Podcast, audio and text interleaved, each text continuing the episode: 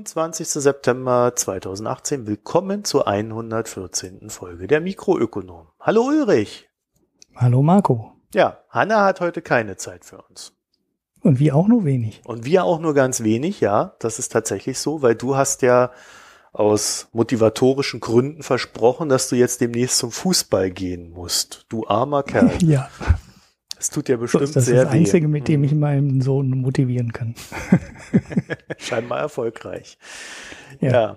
Okay, dann würde ich sagen, dann steigen wir gleich mal äh, in die Themen rein und fangen mit dem Thema an. Das hatten wir. Ach so, nee, bevor wir ein Thema machen. Ähm, also für die, die das jetzt hören, in dem Moment, wo ihr das hören könnt, also heute Abend wahrscheinlich noch, weil ich das jetzt gleich nach der Sendung alles äh, schneiden und machen und tun werde, also am 25.09., dann wird der Christian einen Freeze machen auf der Website. Das heißt, wahrscheinlich gibt's dann auch keine Kommentare oder so für zwei Tage.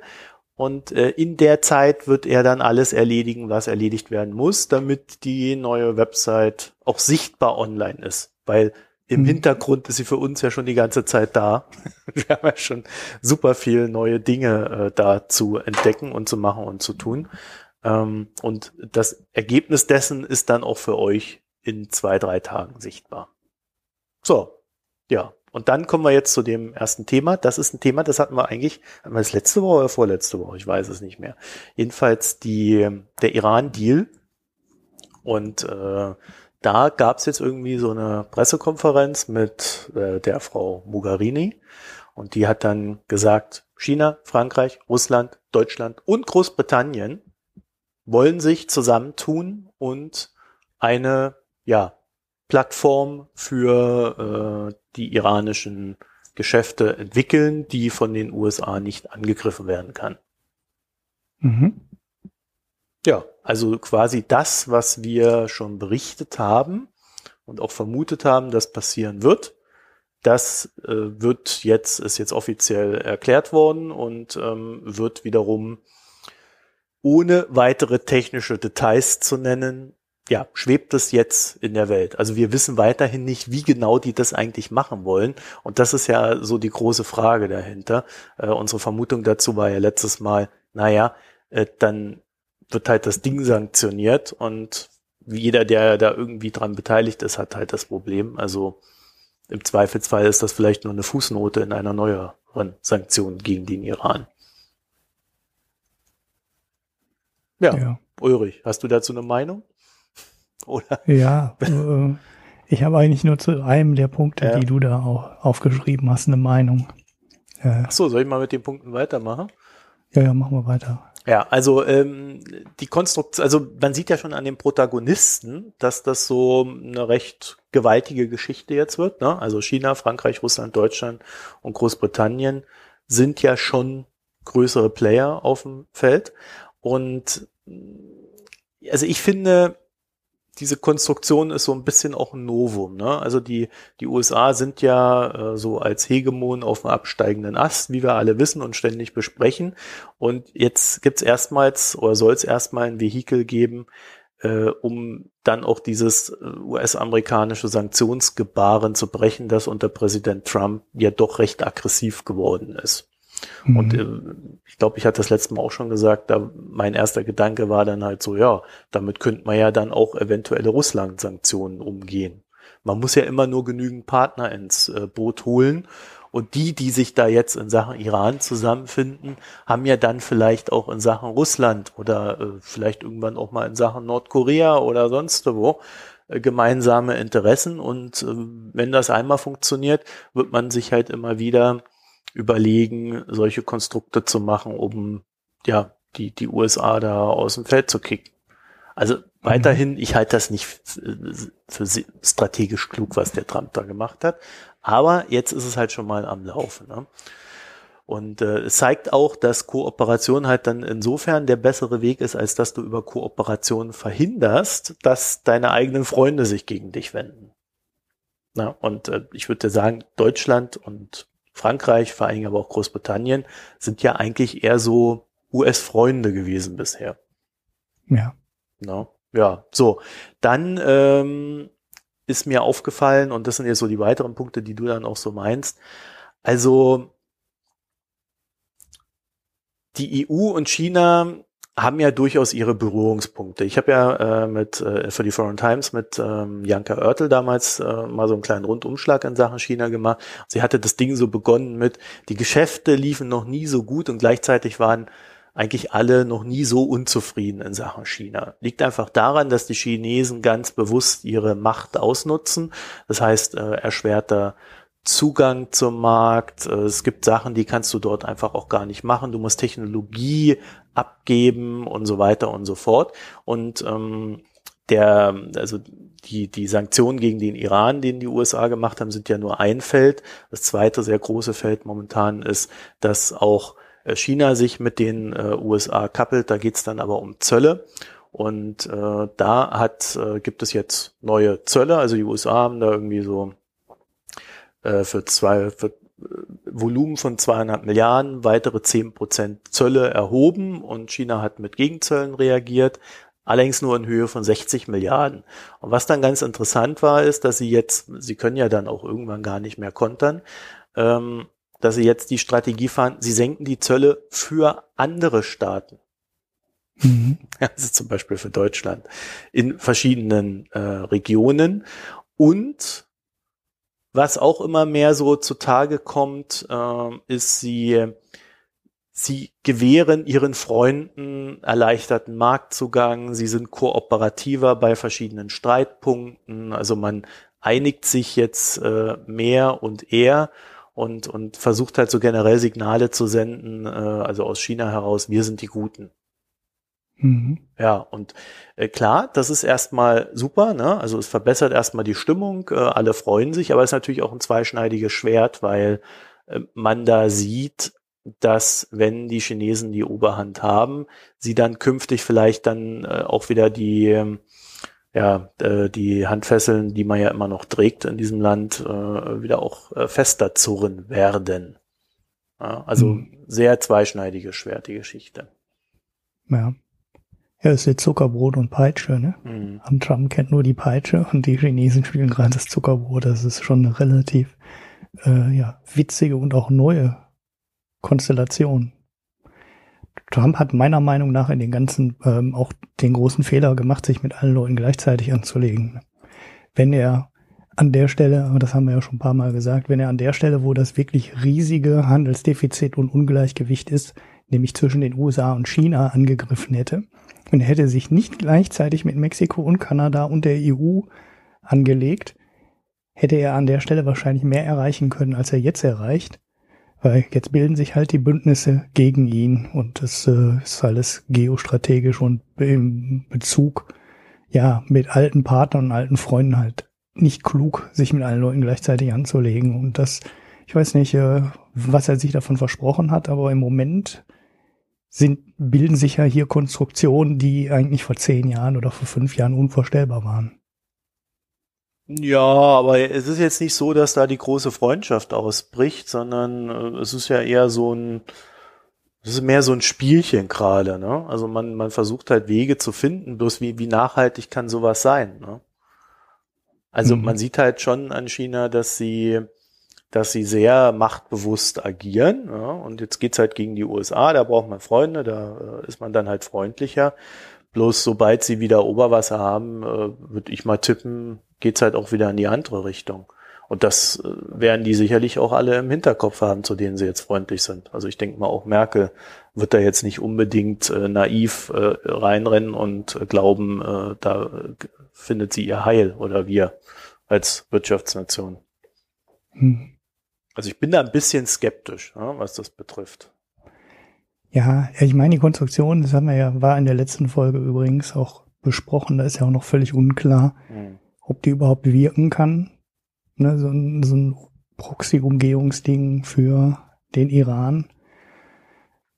Da wird man erstmal sehen können, ob sich die äh, deutschen Exporteure überhaupt darauf einlassen oder die europäischen darauf einlassen. Im Moment hört man von den ganz großen logischerweise nur, dass sie sich zurückziehen aus dem Iran, weil sie im Geschäft mit den USA viel mehr zu verlieren haben, als im Iran ist halt ja, Wirtschafts, äh, von der Wirtschaftskraft her ein Bruchteil von dem, was die USA ausmacht. Da verzichtet man im Zweifelsfalle dann auf den Iran-Umsatz. Und äh, ja, grundsätzlich stellt sich ja immer noch die Frage, dass dann die Firmen, die das Konstrukt greifen und benutzen, ob die am Ende wirklich rauskommen aus den äh, US-Sanktionen, wird man ja auch abwarten müssen. Und das andere, was man abwarten muss, da sitzen halt so viele Leute am Tisch, wo vielleicht auch das Ausscheren von einem dann schon reicht, um das ganze Konstrukt dann wieder mehr oder weniger sinnlos zu machen. Mal abwarten, was daraus wird. Aber generell ist natürlich schon interessant, dass sich überhaupt äh, diese Leute gemeinsam an einen Tisch finden, schon sehr bemerkenswert. Hm. Ja, also aus der chinesischen Perspektive ist jetzt so das, was ich dann auch rausgelesen habe, dass ja, sie ohnehin die Vermutung haben, dass es den USA gar nicht so sehr um, um den Handel an sich geht, sondern dass es da eher um Machtverteilung geht. Also dass man versucht, ganz aktiv versucht, die Macht von China zu begrenzen. Das ist natürlich so in dem, was wir bisher besprochen haben, auch ähm, ja, ein recht gefährlicher Gedanke, weil der ja dazu führen könnte, dass China äh, dann irgendwann mal so eine Art Geduldsfaden reißt und sie sagen, so, jetzt nehmen wir uns einfach, was uns gehört ja, und dann halt doch irgendwo dieser kleine Krieg, der da ja von vielen vermutet wird, dass er irgendwann mal kommt, zwischen den beiden auftaucht. Also ich glaube mhm. da ehrlich gesagt nicht dran. Ja. Es ist aber, man, man betrachtet ja sowas dann immer so im, im Sinne von Wahrscheinlichkeiten. Ne? Und ähm, je, je mehr sich so ein stolzes Land wie China dann so drangsaliert fühlt, desto eher brauchst halt so einen Kanal, äh, um, um, um die Wut, die sich da aufstaut, auch in der Bevölkerung dann so rauszulassen. Ja.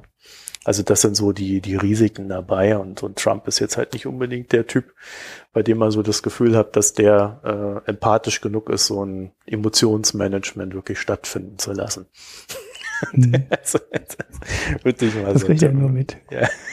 nur mit Nordkorea hin oder so, ich weiß es nicht. Ja, ja, mit Nordkorea versteht er sich sehr gut, hat er heute auch extra nochmal wieder betont äh, vor der UNO, hat er eine kleine Pressekonferenz gegeben. Also da läuft alles gut.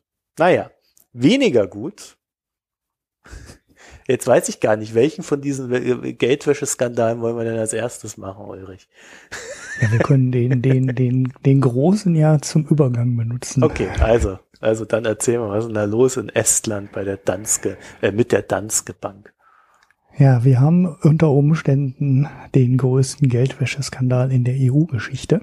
Oh. Und zwar äh, geht es um ein Volumen von 200 Milliarden Euro, ähm, die in Estland von Ausländern unter Umständen gewaschen wurden. Also ist noch nicht klar, wie viele der Transaktionen dann wirklich Geldwäsche waren und äh, wie viele ja, ganz normale äh, Geldtransaktionen waren, aber 200 Milliarden gelten als verdächtig. Die Kunden gehörten 15.000 nicht Estländern oder Esten, wie heißt das eigentlich? Ähm, und ja, wahrscheinlich ist der ganz große Teil sind wahrscheinlich Russen.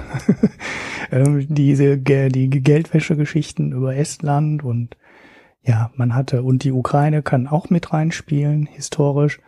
Aber das ist ja bekannt, dass es da so Hotspots gibt, über die ähm, Russen und die Ukraine und die ganzen Oligarchen in den Ländern Geld waschen. Und äh, Zypern ist einer der Verdächtigen. Der Estland ist verdächtig. Wir hatten in einer ganz alten Folge auch mal diese komischen Spiegelgeschäfte zwischen, ähm, war das die Deutsche Bank? Ja, ich glaube schon, ne?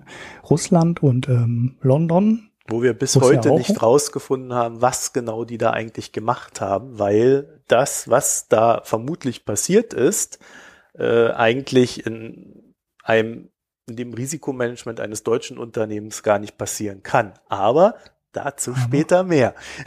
Genau, das wäre jetzt schon die perfekte Überleitung gewesen. Eigentlich schon, ja, wir ja. wissen leider bei der Danske Bank auch noch nicht so sonderlich viel, was darüber, äh, wie das genau ablief. Ähm, wie gesagt, man hat im Moment nur ein verdächtiges Volumen. Man weiß noch nicht, äh, wie viel davon dann wirklich Geldwäsche war und wie viel halt ganz normale legale Geschäfte. Ähm, ja, der Chef der Danske Bank, also ist eine dänische Bank logischerweise, wie der Name schon sagt, ist äh, zurückgetreten. Er hatte vorher ähm, eine ganz interessante Ausrede, wo ich echt äh, aus dem Kopfschütteln nicht mehr rausgekommen bin. Er hat gesagt, ja, das wäre wohl schon äh, da wäre wohl bestimmte Sachen schon auffällig gewesen, aber sie hätten noch nichts dagegen unternehmen können, weil sie hätten die Dokumentation nicht äh, verstanden, weil die wäre ja auf Estnisch gewesen. Fand ich schon mal. Aua. Das wäre eigentlich jetzt auch eine sehr tolle Überleitung zur Deutschen Bank, weil die scheinen so eine ähnliche Risikodokumentation zu haben. Da weiß wohl offensichtlich auch nicht, was die, äh, die rechte Hand auch nicht, was die linke tut. Naja, ähm, viel mehr an Details ist da noch nicht rausgekommen. Wie gesagt, sehr großes Volumen, Chef zurückgetreten, 200 Milliarden. Was die Performance, ich habe mir die Aktie noch angeschaut, der Danske Bank angeht, ist die gar nicht so schlecht. Also, was heißt, sie ist nicht gut? Sie ist genauso schlecht wie die der Deutschen Bank. Was aber in, eben auch noch interessant ist, die Danske Bank ist keine Klitsche. Das ist eine Bank, die immerhin äh, 20 Milliarden wert ist und damit relativ nah an der Marktkapitalisierung der Deutschen Bank liegt. Das heißt, wir sprechen hier schon äh, über eine relativ, äh, also ne, eine relativ wichtige Bank. Ja, was da rauskommt, muss man mal schauen. Die EU ist auf jeden Fall jetzt ähm, aktiv und untersucht das wahrscheinlich die ja, European Banking ob, wie heißt wie heißt die EBA eigentlich ausgeschrieben, äh, wird wahrscheinlich da auch ermittelt und jetzt wird man mal schauen, was da genau rauskommt. Ja, und äh, ich denke, da kommen noch interessante Sachen raus, weil bei jeder ähm, Geldwäsche-Geschichte, die wo im Hintergrund irgendwo Russen sitzen, kommt immer was Interessantes raus. Ja, also man muss ja dazu sagen, das ist ja eine äh, sehr illustre Klientel, die die da hatten. Russland, Aserbaidschan und Moldawien, das sind so die Herkunftsländer derjenigen, ah, auch, ja. die dann auch explizit nicht aus der EU kommen und wo man ja schon hätte wissen können, dass da vielleicht irgendwas nicht so ganz richtig stimmt. Oder beziehungsweise man hätte sie wesentlich besser untersuchen müssen, als das hier wohl getan wurde. Und daher, äh, ja, da war wohl dann äh, das Wort ungenügend in Bezug auf die oder unzureichend in Bezug auf die Maßnahmen der Kontrollsysteme. Also, mhm. ja. Know your customer, ne? Das schöne ja, genau. Wortchen. Man muss halt wissen, wer der Kunde Kunden. ist und man muss die Quelle kennen und wissen, ähm, ist der in irgendeiner Art und Weise verdächtig oder nicht verdächtig. Und nur wenn man das alles geklärt hat, darf man die Geschäfte abwickeln. Aber das hat in Estland äh, wohl keiner so streng gesehen, wie es eigentlich gesehen werden sollte. Mhm. Ja, Vorstand ist zurückgetreten, ja, also äh, hat Konsequenzen gezogen, sofern man das dann äh, ja so sehen möchte. Und dann gab es noch das kleine nette Detail, als das Ding aufgekommen ist mit den mit diesen, ja, äh, vermutlichen Transaktionen, die da so sehr verdächtig sind momentan, haben die erstmal ja keine Rückstellungen für eventuelle Strafen oder ähnliches gemacht. Mhm. Also, also, das, was dann wohl definitiv folgen wird, ähm, da wurde erstmal kein Geld zurückgestellt. Naja. Ja. So, ich war relativ überrascht, dass der Aktienkurs noch so stabil war. Also das ist jetzt kein großer kritischer Einbruch zu erkennen, sondern naja, das Ding ist halt so, so 25, 30 Prozent gesunken über die letzten drei Jahre. Aber das hat die Deutsche Bank auch hinbekommen. Das heißt, irgendwie scheint die Börse das gar nicht so kritisch zu sehen. Oder es waren halt vorher vielleicht doch schon Sachen bekannt, die jetzt an die Öffentlichkeit erst dann in der letzten Woche so rausgekommen sind. Hat mich etwas gewundert, weil eigentlich hört sich das wie eine ziemlich ja, schlimme Nachricht also, an, wenn, wenn, du mich persönlich also fragst. Der das Kurs ist ja, wenn man das so sich mal historisch anguckt, der ist ja seit, seit einem Jahr, da war er so bei, was weiß ich, 33, 34. Ja, und jetzt ist er so bei äh, 23. Also schon, ja. schon runter, ja. Allerdings muss man auch sehen, 2014 äh, waren die da noch bei 16 Euro ein paar zerquetschter. Also da äh, kann man sagen, äh, hätte man ja immer noch eine Performance. und dann ist jetzt halt die Frage, und das ist ja immer so ein bisschen schwer zu beziffern, wie, wie viel wird dieser Skandal kosten? Ja, also das eine ist natürlich die Strafzahlung, die sie bezahlen müssen, aber wie viel wird es denn kosten an Kunden, an Vertrauen im Markt? Ja, und äh, wie viel Schaden ist dann am Ende wirklich da. Und ähm, ja, da, da ist der Markt sehr optimistisch. Mhm. Ja. Aber es ist ja nicht so, dass bei der Deutschen Bank irgendwie der große Einbruch gewesen wäre, sondern es ist ja auch so ein kleiner, ja, wie soll man sagen, Abstieg auf Raten. Ja, ja, ich halt die beiden Charts hatte ich halt übereinander gelegt und ja. Ja. Die klaffen schon manchmal ganz äh, schon, also die entwickeln sich schon unterschiedlich, aber die Performance nach auf ein Jahressicht und auf drei Jahressicht war fast was war fast gleich. Also das war überraschend ähnlich. Mhm. Ja, äh, Deutsche Bank. Also da, äh, es ist jetzt nicht so, dass es bei der Deutschen Bank wirklich einen Vorfall gibt im Sinne von Geldwäsche oder ähnliches. Ja? Also es mhm. explizit gibt es keinen Vorfall. Allerdings gibt es jetzt auch die Nachricht, dass die BaFin letzte Woche Freitag verkündet, gestern am Montag, äh, gesagt hat zur Deutschen Bank, in eurer Investmentbank äh, oder in der Transaktionsbank dann auch, ähm, gibt es keine angemessenen internen Sicherungsmaßnahmen zur Prävention von Geldwäsche sowie Terrorfinanzierung. Mhm. Die habt ihr zu ergreifen und auch eine allgemeine Sorgfaltspflicht walten zu lassen. Und weil ihr mhm. das nicht tut, obwohl wir euch ja jetzt schon mehrfach gewarnt haben, setzen wir euch einen Sonderbeauftragten in die Bank, und dieser Sonderbeauftragte wird vermutlich mehr als eine Person sein, sondern das wird ein Team sein. Und dieses Team, äh, das wird äh, von KPMG kommen. Äh, das wurde auch schon angekündigt. Also die BaFin beauftragt dann einen Wirtschaftsprüfer, der wiederum dann als Sonderbeauftragter in der Deutschen Bank sitzen wird, um sie ja, auf der einen Seite zu überwachen, aber sicherlich auch sie zu beraten, wie sie sich denn da jetzt äh, künftig zu verhalten hat. Das Ganze ist angelegt auf 36 Monate und kann, wenn die BaFin denn da Erfolge sieht, verkürzt werden oder wenn sie keine sieht, auch verlängert werden. Wobei, wenn mhm. sie innerhalb von 36 Monaten jetzt keine Erfolge sieht, ich glaube, dann hat die Deutsche Bank ohnehin ein größeres Problem. So, kleine Petitesse am Rande. Für den einen oder anderen ist das vielleicht ein Problem, in, in, gedanklich. Die Deutsche Bank hat ja bereits einen Wirtschaftsprüfer, der heißt KPMG. Mhm.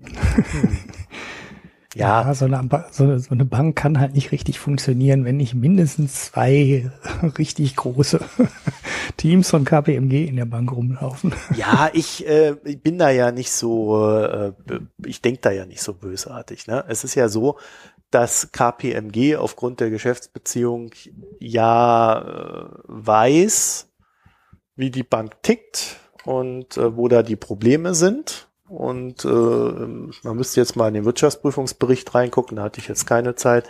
Aber ich glaube, die ein oder andere Watschen haben sie schon bekommen von ihrem Wirtschaftsprüfer. Ne? Also ich, dann gibt's ja noch, und das habe ich jetzt aber auch nicht mehr nachgucken können, wie genau da die Fristen sind.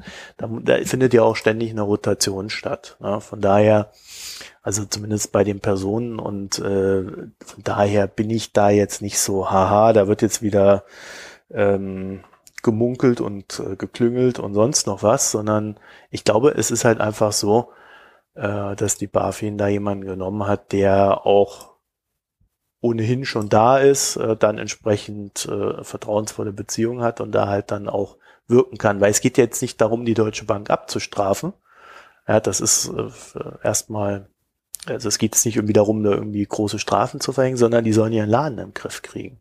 Was mich da viel eher so ein bisschen, ja, wie soll ich sagen, irritiert ist, dass jetzt halt wieder diese diese Gerüchte auftauchen, dass das Ganze äh, durch, durch das Investmentbanking torpediert wird. Ja, also die kriegen scheinbar, ist immer wieder so der Hinweis, quasi nach dem, was man hört, dass halt immer wieder das Investmentbanking das Problem ist. Und da ist mhm. doch dann mhm. irgendwann mal die Frage, also wenn du diese Typen nicht im Griff kriegst, sollte man sich dann vielleicht nicht einfach mal vom Investmentbanking trennen und sich des Problems erledigen? Ja. Da gibt es ja einige, die das schon länger sagen. Ja. ja. Also auch rein aus Sicht der Performance, ja, wo ja schon mal zusammengerechnet wurde, was die Deutsche Bank in den letzten zehn Jahren an Geld verdient hat oder auch nicht verdient hat und wie viel an Boni an die Investmentbanker ausgeschüttet wurde und dass das äh, ja im Endeffekt sich nicht wirklich rechnet. Die kriegen halt in den guten Jahren Riesenboni, in den schlechten Jahren kriegen sie auch noch Boni. Und äh, am Ende äh, ziehen die fast den kompletten Gewinn aus dem Geschäftsbereich ab. Und der wird über Boni an die Mitarbeiter ausgeschüttet. Und das ist natürlich für die Bank unter Risikogesichtspunkten und auch unter ja, äh, Aktionärsgesichtspunkten nicht gut, weil sie sollte eigentlich das Geld an die Aktionäre ausschütten und nicht nur komplett an ein paar Investmentbanker. Mhm. Ja, ich weiß ja, es gibt ja im Investmentbanking äh, verschiedene Sparten. Da gibt's ja auch so Sachen, die sind völlig unverdächtig von irgendwelchem Rumgehuber. Ja, es läuft halt trotzdem unter, unter äh, dem Banner Investment Banking. Ja, und dann gibt's halt äh, hochspekulative Geschäfte und so weiter und so fort. Ne? Also es war ja auch ein breites Spektrum. Aber mhm. äh, das, das, was man da aus der Deutschen Bank seit Jahren heraushört, das spricht halt nicht dafür, dass das Management in der Lage ist, das zu kontrollieren, was dort getrieben wird. Und das ist ein ganz starker Hinweis darauf, dass man sich dessen entledigen sollte. Ja, da gibt's dann mhm. immer ein Für und ein Wider, aber wenn ich es nicht kontrollieren kann, sollte ich's. Äh, das ist halt wie wenn du dir einen Hund kaufst und den nicht kontrollieren kannst und der dann irgendwelche anderen Menschen beißt. Ja. Jetzt will ich nicht sagen, dass man Investmentbanker einschläfern sollte, aber die, die Abteilung soll weg. Ja, entweder, entweder ist man in der Lage, da durchzuregieren und die Investmentbank tut, was die Chefetage sagt, und zwar in allen Instanzen und dient der Bank, oder sie muss halt woanders hin, wo klare Regeln sind und jemand das kann. Ja, oder wo halt lauter Assis hocken, die da eh keinen Bock auf sowas haben. Ja, und einfach mhm. nur, nur gegen alle möglichen Regeln verstoßen. So, ähm, jetzt gibt's äh, darf dazu vielleicht auch noch so hier so, so eine kleine Personalrunde mal. Äh, die Deutsche Bank hat ein Head of Anti-Financial Crime. Und, was ist das denn? naja, was der Name so sagt. Das ist der Kopf, der gegen ähm, finanzielle Kriminalität vorgehen soll. Ja, also Betrug, Geldwäsche und mhm. so weiter. So, und da gibt's im Oktober einen neuen, der nennt sich Steffen Wilken. Äh, Stefan Wilken und der übernimmt von Philippe Follo. Ja. Ja. Naja. Der wiederum hat seine Position seit 20 Monaten, also ist jetzt auch nicht so, dass der da schon sehr lange macht und hat sie übernommen von dem Briten Peter, Peter Hazelwood. Und Peter Hazelwood hat seinen Posten ganze sechs Monate gehabt. okay. Definiere Schleuderstuhl. Das spricht, Schleudersitz heißt das. Ja, das spricht schon dafür, dass dort ganz äh, große Probleme herrschen. Ne? Ja, was wirklich über, was wirklich auch erschreckend ist, weil das äh, köchelt ja alles schon lange. Ne? Ja. Die, die Strafen in den USA sind ja auch ja, gerade mal anderthalb Jahre her. Ja. Und äh, die Fed schaut, also die Fetten of New York ist es, glaube ich, die dann die Strafe wirklich verhängt an der Wall Street hat ja da auch richtig heftige Strafen verhängt und die müssten denen eigentlich auch sehr genau auf die Finger schauen. Und ich habe auch irgendwie ganz dumpf im Hinterkopf, dass sie das gemacht hat. Also dass es da auch irgendwie so einen Sonderbeobachter gibt, die die Deutsche Bank Niederlassung in New York besonders betreuen, die dann aber, glaube ich, von der FED kommen und nicht von der externen Wirtschaftsberatung. Und ja, eigentlich sollte doch dann langsam man nach den ganzen Skandalen so Sachen ein bisschen in den Griff bekommen haben. Und man sollte doch auch wissen, worauf man achten muss. Ja, also wenn ich hier für meine Popels Firma ähm, dauernd irgendwelche Schreiben kriege, ich muss mich da mal wieder ausweisen und muss da wieder mal einen Personalausweis hinschicken, da fragt man sich, äh, warum geht das im Investmentbanking äh, ja anders? Ne? Also wieso kommt da keiner dann dahinter, wer eigentlich der Kunde ist und was der möglicherweise komische Dinge mit dem Geld macht? Mhm. Also oder läuft das halt doch alles bewusst? In, in Bezug auf die FED gab es Ende August, glaube ich, war das äh, kurz eine Nachricht, dass sie der Deutschen Bank jetzt ein Jahr mehr Zeit gibt, äh, ihren Notfallplan zu entwickeln, um dann vielleicht bei einem weiteren Stresstest nicht mehr durchzufallen. Äh, mhm. Oder beziehungsweise dieser Notfallplan ist ja dafür da, äh, dass äh, wie im Falle einer Insolvenz die Bankbranche schonend abgewickelt werden kann. Mhm. Also nicht mal das Ding haben sie im Griff und äh, jetzt haben sie halt wieder ein Jahr mehr Zeit äh, oder, äh, oder wurde irgendwie verlängert und sie müssen es jetzt irgendwie bis 1. Juli 2020 vorlegen. Eigentlich haben sie ganz schön viel Zeit dafür, ne? Dafür, dass das schon so lange brodelt. Ja, äh, also ich, ich muss sagen, was so die Deutsche Bank betrifft, äh, steht man ja so ein bisschen so fasziniert daneben und kann auch irgendwie nicht mehr so richtig wegschauen. Ne? Aber äh, gleichzeitig, äh, die kriegen ihre, die kriegen ihre Technik nicht im Griff seit Jahren, ja. Also äh, da läuft nichts. Sie bekommen äh, ihr Risikomanagement nicht im, im Griff. Sie bekommen irgendwie ihr Geldwäscheüberwachung äh, nicht den Griff. Sie bekommen, äh, man fragt sich langsam, was bekommen die eigentlich überhaupt den Griff? Ja. ja. Äh, ich finde äh, dafür und so, und dann geht jetzt so die ganze Zeit diese Gerüchteküche rum, dass irgendwie die Deutsche Bank und die Commerzbank fusionieren sollen. Bloß das ist ja der völlige Wahnsinn. Ja, warum sollte denn äh, der Staat, also der deutsche Staat, der an der Commerzbank noch beteiligt ist, äh, denn irgendwie diese Fusion wollen, bei der dann völlig klar ist, dass er eine Bank hat, die ja auch die ganzen Probleme der Deutschen Bank erbt. Ja, also mal abseits ja. der Commerzbank ist die Deutsche Bank momentan eigentlich nicht reif, übernommen zu werden. Sie ist nicht reif, mit irgendjemandem fusioniert zu werden. Sie ist eigentlich nur dafür reif, dass er irgendwann mal pleite geht, wenn die ihre Probleme dauerhaft nicht in den Griff kriegen. Und das ja. ist schon äh, eine echt, echt harte Diagnose, die man der Bank stellen muss in dem Fall. Ne? Ja. ja. Ja, die würden sich mit dem Merger, würden die sich jetzt halt fünf Jahre komplett nur noch mit dem Merger beschäftigen und äh, ob das dabei wirklich besser würde und dabei dann die Probleme gelöst werden könnten, so wie quasi im Vorbeigehen, die man eh lösen muss, ist halt sehr zweifelhaft, weil üblicherweise bindet so ein Merger halt äh, unfassbar viele Ressourcen und äh, ja, das wäre, ich, ich könnte mir gut vorstellen, dass wenn du die beiden Banken zusammenlegst, dann am Ende nicht ganz überraschend zwei, drei Jahre später das gemergte Ding weniger wert ist, äh, als die Deutsche Bank vorher alleine wert war.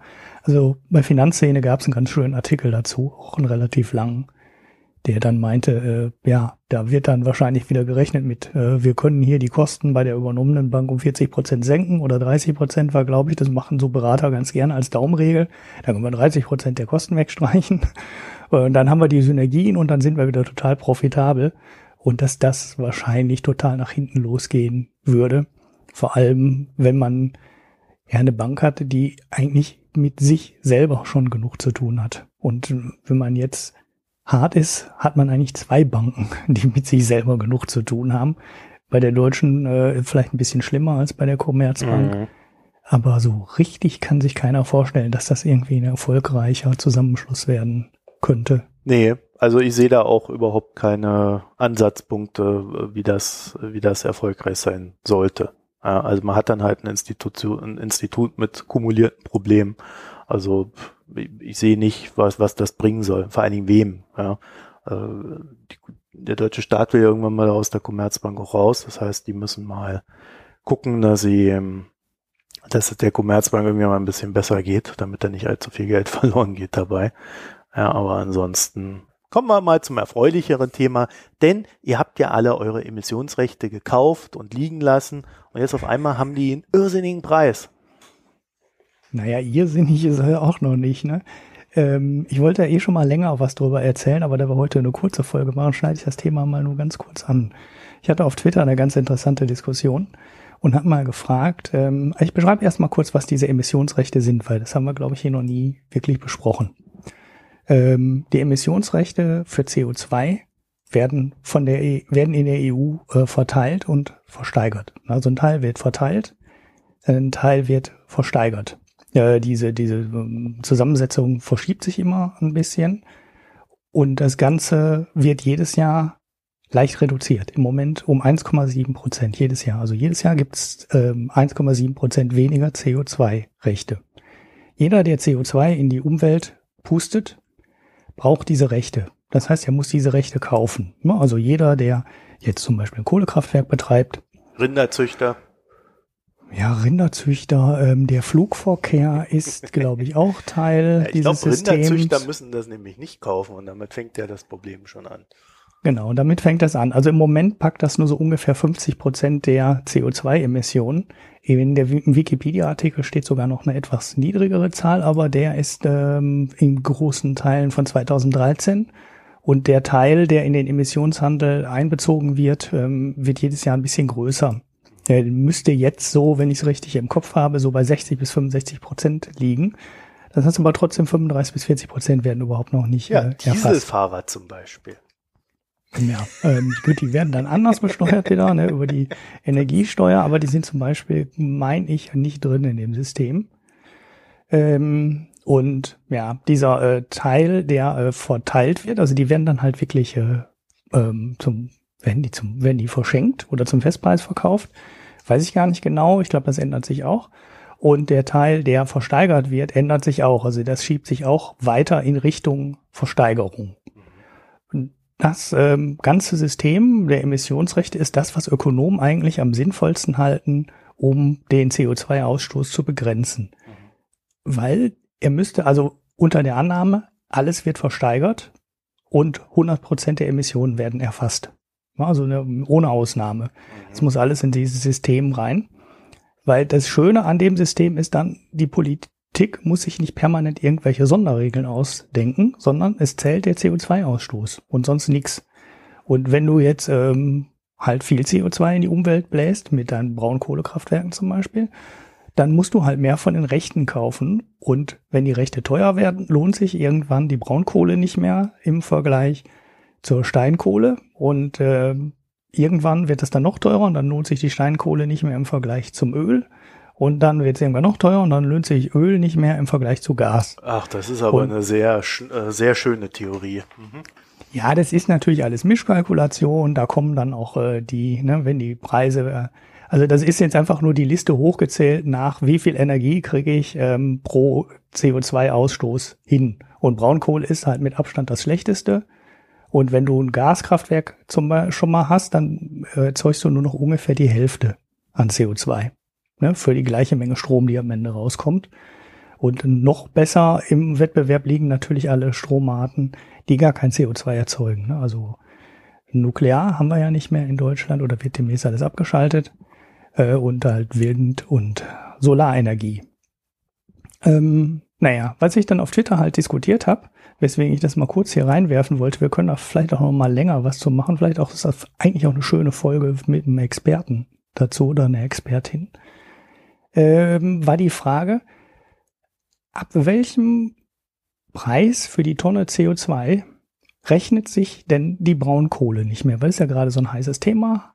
Ähm, der schöne Wald da irgendwo zwischen Düren und Mönchengladbach liegt's, glaube ich. Der Hambi Darunter liegt ja die Braunkohle und die Frage ist halt, wann rechnet sich denn die Braunkohle nicht mehr? Weil es ist immer, das ist halt die, der Energieträger, der am meisten CO2 erzeugt. Und das ist der erste, der beim anziehenden CO2-Preis äh, aus der Energieerzeugung rausfallen würde. Das ist jetzt auch kein rein, äh, weil du gerade so gesagt hast, das ist jetzt sehr theoretisch gesagt.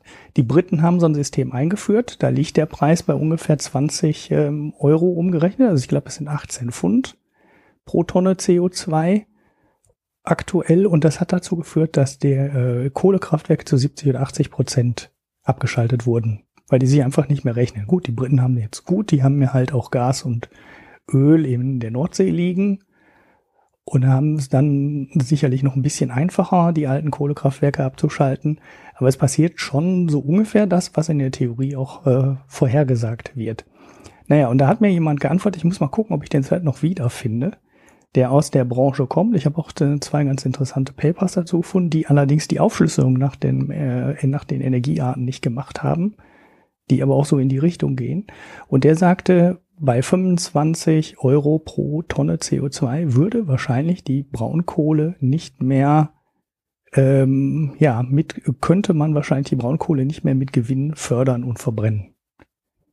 Der Wert kam mir jetzt persönlich ein bisschen niedrig vor, weil sehr viele sagen, ja, unter 40, 50 Euro pro Tonne entwickelt die CO2-Emissionssteuer nur, also erst in dem Bereich würde die CO2-Steuer richtig anfangen zu wirken und dann hast du dann halt irgendwann so einen Punkt erreicht, wo eine neue Windkraftanlage oder eine neue Solaranlage oder ein neues Gaskraftwerk preiswerter werden als ein altes Braunkohlekraftwerk. Was man aber wahrscheinlich festhalten kann, äh, jetzt müsste ich den Preis nochmal nachliefern. Wir haben aktuell zum ersten Mal, ne, also seit das System ähm, implementiert wurde, das lief so ein paar Jahre im Testversuch und da gab es so drei Phasen, also fünf Phasen gibt es bis ganz zum Ende, bis zum Jahr 2030. Wir sind jetzt, glaube ich, in der vierten oder die vierte beginnt bald. Die ersten zwei äh, Phasen waren nur so ein reiner Testversuch und im Moment ist das Ding halt richtig aktiv. Und wir haben jetzt zum allerersten Mal ähm, CO2-Preise, die messbar sind, also wo nicht die ähm, Zertifikate für vier, fünf, sechs Euro pro Tonne gehandelt werden, was halt nichts bewirkt, weil das ist ein irrelevant. Egal was du reinschmeißt in das Kraftwerk, das äh, trägt nichts zur wirklichen Kostenbelastung bei. Jetzt sind wir aber bei 20 Euro pro Tonne CO2 und das ist so langsam die Größenordnung, wo Wirkungen entstehen. Sagen wir mal so, wenn jetzt RWE da nicht schon die Braunkohlekraftwerke fertig hätte ne, und wenn nicht der Tagebau schon da liegen würde und nur vergrößert würde, dann würde wahrscheinlich bei dem Preis keine neue Tonne, kein neuer Tagebau aufgemacht und kein neues äh, Braunkohlekraftwerk in Betrieb genommen. Schlecht für, die, für unsere CO2-Bilanz und äh, für den Hambacher Forst ist halt die Tatsache, dass da der Tagebau schon da ist und nur vergrößert wird und die Kraftwerke Ulrich, halt auch Ulrich, da sind. Ulrich, das ist ja. der Hambacher Wald. Hambacher Wald? Ja. Heißt der nicht Forst? Der heißt Forst, aber äh, irgendwo ging rum, dass das ja nur ein, ein Spin von RWE gewesen sein könnte. Ah, okay, damit der nicht so groß wirkt oder was? Ja. ich habe keine Ahnung. Das ist ja ein Thema, äh, aus dem können wir uns schön raushalten. Aber ein Hambacher Wald oder Forst, je nachdem, kommt es wohl dann zu spät, wenn ich das hier so richtig verstehe. Ja, wahrscheinlich schon. Ja. Also trotz des anziehenden Preises wird es wahrscheinlich keine Wirkung entfalten. Was jetzt halt passieren könnte, ist, dass die EU irgendwann mal beschließt, diese Emissions, also es ist halt eine mögliche Achillesferse für das ganze Vorhaben. Ne? Wenn jetzt irgendwie die, die EU ähm, beschließt, dieses System zu verschärfen, ne? das heißt weniger Rechte zu verschenken und zu verteilen, sondern mehr zu versteigern. Oder ähm, andere Länder haben oder ganz Europa hat ein stärkeres Wirtschaftswachstum als bisher gedacht und wir brauchen halt mehr Energie, wir fahren mehr mit den Autos rum und und und und äh, alle Leute brauchen mehr ähm, Emissionsrechte, dann steigt halt der Preis auch für, für RWE und die Braunkohlekraftwerke und die müssen die Dinger dann halt auch besorgen. Und irgendwann kommt halt die Schwelle, wo sich auch bei, beim bestehenden Tagebau und beim bestehenden Kraftwerk die Förderung nicht mehr lohnt. Und es ist halt extrem schwierig ähm, zu sagen, wann diese Schwelle kommt. Ähm, es ist aber trotzdem einfacher zu sagen, bei 20 Euro pro Tonne ist nicht natürlich näher als bei 5, wie, wo wir vor einem Jahr waren. Und wenn das, äh, wenn RWE da jetzt äh, den Wald abholzt und dann ändert sich an der rechtlichen, an den rechtlichen Rahmenbedingungen irgendwas, möchte ich dann auch mal sehen, was die Aktionäre in fünf Jahren dazu sagen, äh, wenn die, die ganze Braunkohleförderung da nicht mehr profitabel ist. Naja, es ist ja so, dass diese CO2-Rechte scheinbar frei handelbar sind. Also ich könnte jetzt hergehen und so ein Zeugs kaufen. Du kannst damit spekulieren. Ja. Theoretisch ja. So, das heißt, äh, es wird irgendwann passieren, dass wenn sich andeutet, dass man ja, dass dort weitere Preissteigerungen zu erwarten sind, dass dann einfach Spekulanten sich da mal mit höheren Beträgen reinsetzen und den Markt leer kaufen. Ja, also das ist äh, im Moment ist auch äh, viel nicht klar, warum der Anstieg kommt. Ne? Das kommt ein bisschen überraschend, weil dieser Markt halt wirklich jahrelang vor sich rumeiert und da passierte eigentlich nichts. Ne? Da wurde zwar gehandelt, das müssen die ja, ähm, um den Handel zu machen. Greenpeace da nicht einfach mal ist das Geld ja, einsammeln und die Preise nach oben Theo Theoretisch könnte man den Markt cornern. Man sammelt halt ganz viel Geld und kauft einfach die CO2-Rechte weg. Es gibt im Moment, also man weiß auch nicht, wir haben jetzt einen Preis aktuell. Der liegt jetzt bei 20 Euro, der ist jetzt gerade hoch. Man weiß allerdings nicht, was ist dahinter Spekulation, äh, was ist vielleicht auch einfach, ja, man sichert sich halt schon mal CO2-Rechte, so auf Verdacht für die Zukunft, weil man weiß ja nicht, ne, man rechnet vielleicht mit dem Anstieg und man kauft die Dinger jetzt einfach schon mal vorab und legt sich die auf Halde. Man weiß nicht so genau, was dahinter steckt. Äh, ist aber trotzdem halt äh, interessant, weil bisher war der Preis immer am Boden, weil es gab halt genug und viele Leute haben die halt auch einfach bekommen und denen war dann auch egal, für welchen Preis man die verkauft hat. Und das, das da ändert sich so, da ändert sich gerade mal so der Markt möglicherweise nachhaltig. Möglicherweise haben wir, vielleicht haben wir jetzt aber auch nur so einen Peak und ähm, das ist dann irgendwann wieder ähm, irgendwann wieder vorbei, weil wir, wir brauchen die CO2-Rechte dann halt nicht mehr, weil alle nur noch Solarstrom machen und dann werden die Dinger wieder billig. Ja, also ja bei dem bei dem Konstrukt, so wie es jetzt ist, wäre wär genau das mein Einwand. Äh, eigentlich ist es ein vom Konstrukt her so, dass es eher so einen begleitenden Effekt hat, ja. Also diese, dieser Schwenk hin zu anderen Energiearten, weg vom reinen äh, CO2-Lagern in der Atmosphäre, äh, das geht halt immer, immer weiter weg und gleichzeitig hast du halt hier so CO2-Zertifikate, die dann genau das preislich wiederum abbilden als Prozess. Und der einzige Störfaktor sind vielleicht externe Spekulanten, die ab und zu mal da reinspringen, aber dann auch ab und zu mal wieder rausspringen. Also das heißt, du hast ja keine Preisglättung, sondern du hast da eine, eine erhöhte Volatilität dadurch an Stellen, wo sie gar nicht stattfinden müsste. Aber es ist jetzt irgendwie nicht so gebaut, dass es irgendwie die Firmen frühzeitig zu irgendwas zwingen würde. Sondern ja, es ist eher so, dass wenn die Zeit kommt, dann ist der Preis ohnehin da, wo er sein sollte. Und klar, ein paar Idioten gibt's ja immer, die da äh, zu spät reagieren. Aber so vom Grundsatz her sollte da jeder dann ohnehin drauf eingestellt sein. Es gibt wohl äh, Firmen, die sowas intern machen. Ne? Die, es gibt so in, ja, wie soll man sagen, so interne Handelssysteme. Ne? Also Firmen, die dann quasi intern ihren CO2-Ausstoß in den Abteilungen berechnen ne? und dann halt intern einfach schon mal so simulieren, was würde denn jetzt passieren, wenn die Dinger 40 Euro pro Tonne kosten, um darauf vorzubereitet, mhm. äh, vorbereitet zu sein, was denn passiert, wenn sich der Markt in diese Richtung bewegt. Allerdings vieles, was du gerade angesprochen hast, ne, mit dem äh, ja, man, man hat einen volatilen Markt, wo man eigentlich gar keinen volatilen Markt haben möchte.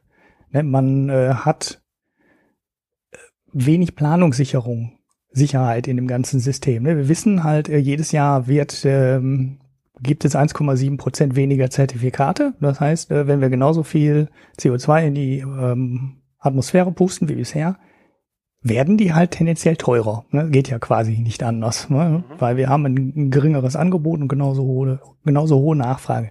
Wir wissen aber nicht genau, was genau passiert dann mit dem Preis. Ökonomen sagen dann, nee, der bildet sich schon richtig und da sind die Ökonomen dann auch von überzeugt. Also zumindest in der Theorie stimmt es ja auch alles. Aber genau wegen dieser Nichtplanbarkeit, der langfristigen Nichtplanbarkeit der Preisentwicklung, gibt es äh, auch eine ganze Menge Ökonomen, die sagen, nein, wir machen eine Steuer darauf. Das äh, eine Steuer auf CO2, die fix ist und die wir einfach jedes Jahr erhöhen, ist viel besser planbar und ähm, ich bin auch eher ein Freund dieser Idee, weil wir sprechen halt über extrem langfristige Entscheidungen. Ne?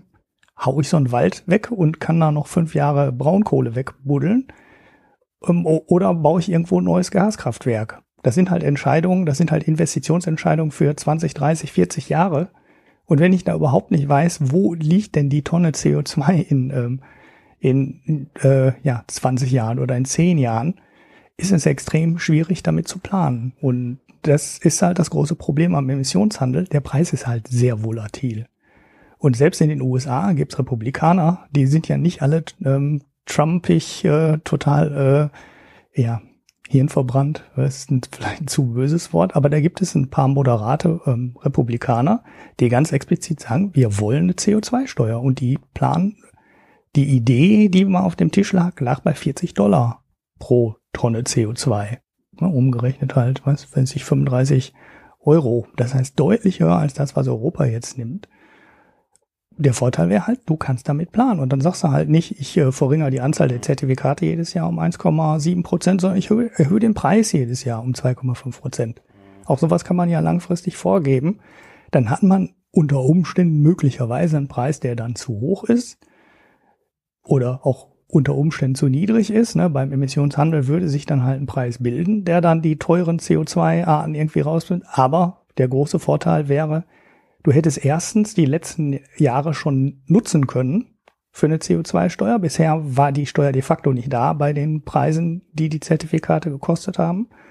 Und äh, du hättest die langfristige Planbarkeit für den Preis einer Tonne CO2. Und das ist vielleicht viel, viel hilfreicher, als das über rein über den Markt und eine Versteigerung zu lösen. Ja, aber solche Systeme werden ja eher immer gestrickt, um genau das zu vermeiden, dass es sinnvoll in eine Richtung geführt wird, sondern äh, da versucht er dann wieder die eine Lobby sich ein bisschen Zeit da zu erkaufen und so weiter und so fort. Und äh, so sieht das für mich auch aus momentan. Ja, ja, natürlich. Deshalb ist das System ja, ja auch so gebaut worden. Ne? Deshalb werden ja, ja nicht 100 Prozent der Zertifikate versteigert. Und deshalb wird auch nur relativ harmlos um 1,7 Prozent pro Jahr gesenkt. Und deshalb sind auch eben nicht 100 Prozent der CO2-Erzeuger in dem System drin. Ne? Ja, das ist, da haben die Lobbyisten Genau, da hatten die Lobbyisten schon viel Einfluss auf die ganze Ausgestaltung des Systems. Dann würde ich sagen, an der Stelle, ja, tatsächlich, wir machen jetzt einfach mal Schluss. so, ja. Es war jetzt ein bisschen früher, als wir dachten, aber es, wir haben irgendwie aus irgendeinem Grund am Anfang immer technische Probleme. Ja. ja. Und der Ulrich, der muss jetzt mit seinem Sohn Fußball spielen gehen und das ist ihm einfach wichtiger als äh, für Nein, euch zu sprechen. Gucken. Ich muss gucken. Ach, gucken. Ich muss nur, nur gucken. Ja, dann hast du noch eine halbe Stunde. Ja, ich muss aber nur hinkommen. Ne? Die spielen ja nicht bei mir auf dem Hof. Ach so. ja, mein Gott. Naja. Gut, also, äh, äh, ja, das heißt äh, auch kein Bier, keine Picks. Es ist, es ist ein Drama heute. Aber äh, ich werde die Zeit nutzen, äh, jetzt sofort den Podcast schneiden das raushauen mhm. und dann äh, können wir endlich mit der Webseite das abschließen und voranschreiten genau. in unserer. Es wird sehr schön werden. Ja, mit Katzen. Naja, eine Katze.